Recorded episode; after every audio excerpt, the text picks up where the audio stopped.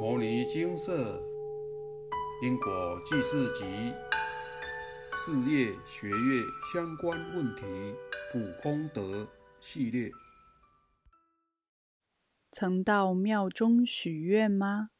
请注意，都得要付出代价。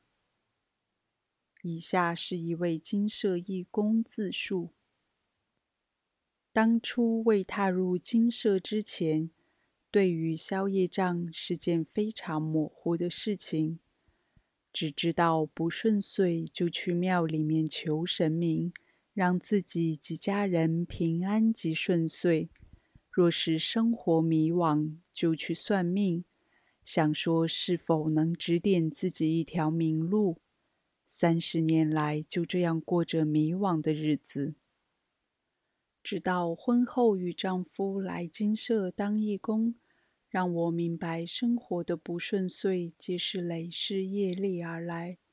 婚前从未接触诵经的自己，也因为如此，开启精进消融累世业力的契机。刚开始时，诵经非常的不顺，也常常做奇怪的梦。当时尚未能看见灵界众生的自己，也能感受到业主菩萨的心情。隐约中稍微能看见业主菩萨就在自己身边，当下自己很害怕。那时候想着，过去是因为自己的无知无明，造成业主菩萨如此大的伤害，恐惧渐渐被愧疚取代。于是我每天诚心向业主菩萨忏悔，恳求业主菩萨的原谅。然而，我感受到业主菩萨被我的诚心感动，似乎也想与我一同修行。于是我奉请业主菩萨到精舍三皈依。在这之后，我感受到业主菩萨怒气渐消，诵经也比较顺了，自己亲身体验到了，诚心忏悔，精进消业，方能点石成金。因为当义工的机缘，丈夫的亲戚也请我帮忙请示问题。几次问下来，业力的开示很少，但却一直冲犯煞。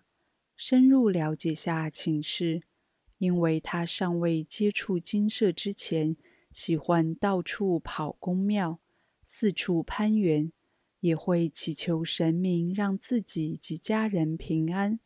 所求如愿，如今年老色衰，运势下滑。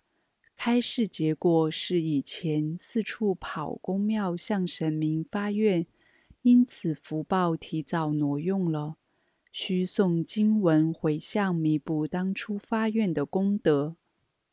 而我发现似乎自己也有此状况，一问之下。也需要念诵经文各一百零八遍，回向化解当初在其他宫庙许愿的业忧。因为亲戚的福报提早挪用，结果需要补经文各二百四十遍，回向自身福德资粮。虽然求的当下能挡一些灾厄，但只是将往后的福报提早挪用。该还的一样逃不了。经过一些事情，让我体会到因果不灭，因果业力是神佛也无法干涉的，唯有靠自己精进消业，努力度众，才能改变自己的命运。算命是知道自己的命运，修行是改变自己的命运。求福不如造福。求福是短暂有效，但挪用自己往后的福报，为消业障积福德，福报用完，运势就开始走下坡了。造福才能让福报绵延，改变自己的人生剧本。以上自述结束。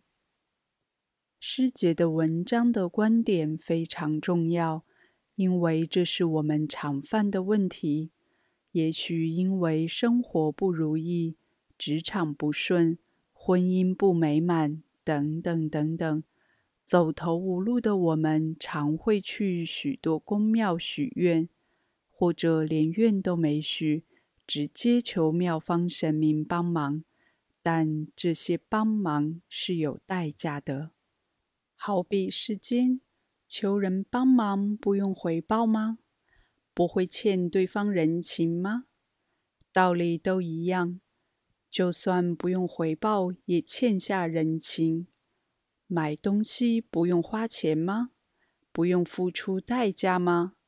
这就像是使用信用卡，我们没看到钱，好比功德花掉，但钱好比功德，却确实使用掉了。用求的，就好比拿着信用卡到处刷，把未来的福报都刷光了。当下或许能有如意的感受，但却把往后的福报用完了。人生运途不会一路长虹，或有大运期，或不如意时期。如果现在就把福报全用尽，到了大运期也难感受到顺遂。而且您在求的当时，虽然事后未能如意。但当下妙方确实帮过了，那您也得要付出代价。可怕的是，我们看不到他们，不知道这样也要付钱，结果到处求，到处问，最后可能搞得自己一屁股债，还所求不遂。文中提到因果不灭，唯有靠自己精进努力。才能改变自己的命运。生活中的不顺，很多都是过去世所造下的因果债。因果债，功德还。面对它，接受它，处理它，放下它，才能真正解决困扰。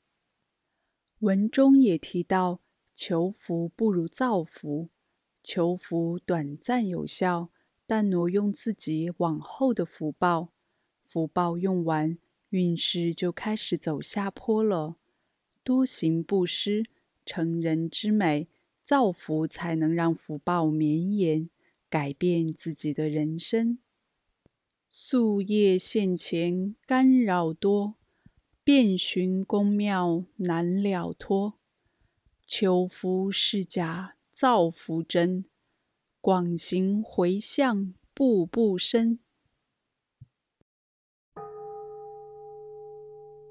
摩尼精舍经由南海普陀山观世音菩萨大士亲自指点，是一门实际的修行法门，借由实际解决众生累劫累世因果业障问题，治因果病。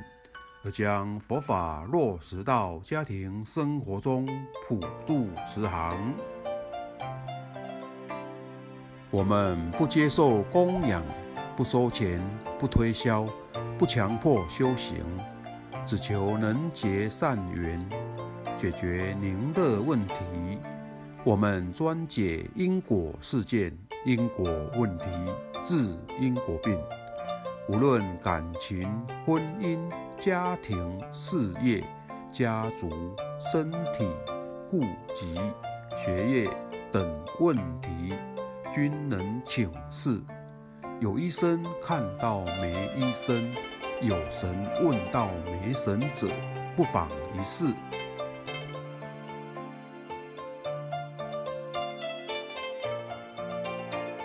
因为精舍义工分别住在不同县市。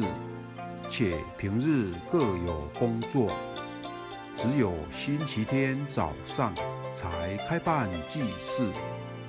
现场请示：台湾彰化县溪州乡朝阳村陆军路一段两百七十一号。